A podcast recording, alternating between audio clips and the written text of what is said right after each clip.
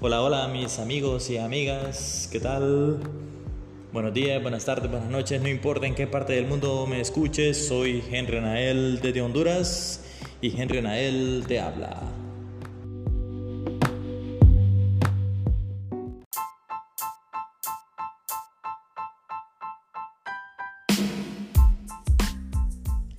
También queremos agradecer a nuestros patrocinadores.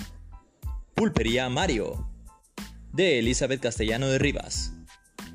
Barbería El Mago, de Mariano Jiménez. Spotify, Spotify Application y Spotify Website. Taller Don Félix, de Santo Félix Sierra. HG Podcaster, publicidad y difusión del siglo XXI.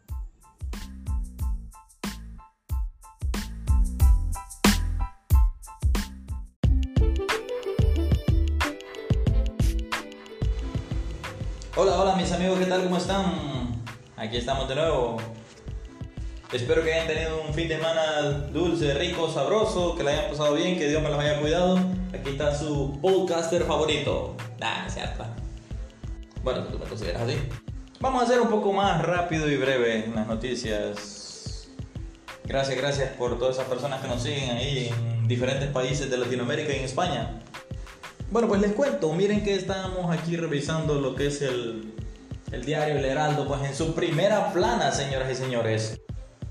Estamos revisando que dice que es, hubieron algunas amañadas compras en las unidades de los bomberos. Y parece que fueron sobrevalorados casi como 3 millones, más de 3 millones un poquito es decir, como unos 80 millones de lempiras aproximadamente. Bueno, esto dijo el general institucional de los bomberos, que también tiene el mismo nombre de don Manuel Zelaya, José Manuel Zelaya. Estoy fijando que ese nombre es un poquito muy común, ¿verdad? Pero bueno, así que van a tener que responder acerca de eso porque recuerden que la ley de derogación de los secretos Ahí se van a dar cuenta en dónde se fue ese pisto o ese dinero. Es que aquí en Honduras el pisto, eh, cuando hablan de pisto se refieren a dinero. En otros países he estado escuchando que el pisto se refieren a los tragos, a chupes, a tomar cerveza, ron, tequila, todas cuestiones. Entonces por les digo así, es una jerga coloquial de aquí de mi país. Bueno, pues la cosa para Rusia se está poniendo un poquito fea en ámbitos de tecnología e internet. Les cuento. Miren, ¿han escuchado ustedes hablar de una compañía que se llama Electronics Arts? Bueno, Electronics Arts es una compañía a la cual se dedica a hacer videojuegos. Y bueno, pues en su página oficial está diciendo que va a eliminar eh, a Rusia y a sus equipos de las siguientes plataformas de videojuegos. Lo va a eliminar de la FIFA 2022, lo va a eliminar de una que se llama NHL 2022. Esto es en solidaridad con Ucrania. En la nueva actualización, bueno, pues se mostrará un mensaje ahí de solidaridad con la gente de Ucrania, claro. Esto lo estábamos viendo en la publicación de la página del 10HN.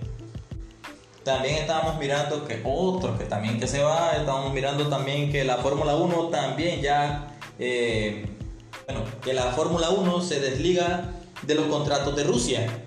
Así que están dejando solo a Rusia, prácticamente como que lo están aislando del mundo. Así que ya es otro grande de la industria de tecnología, también que le está diciendo adiós hasta que cesen eh, los problemas que tienen ellos con el vecino país de Ucrania. En este caso, que paren esas guerras.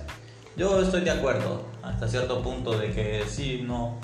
Entiendo, las cosas se tienen que hablar en una mesa, dialogando no en campos de batalla, disparando armas de fuego y otras cuestiones. Eso más bien produce más pérdida y dolor a la humanidad. Y quién sabe más qué cosas este, se den por cuestiones de guerras nucleares y todas esas cosas que más bien vienen a dañar más la estructura del planeta. Y sin contar, claro, la economía y el bolsillo de cada uno de los seres humanos que vivimos en ella.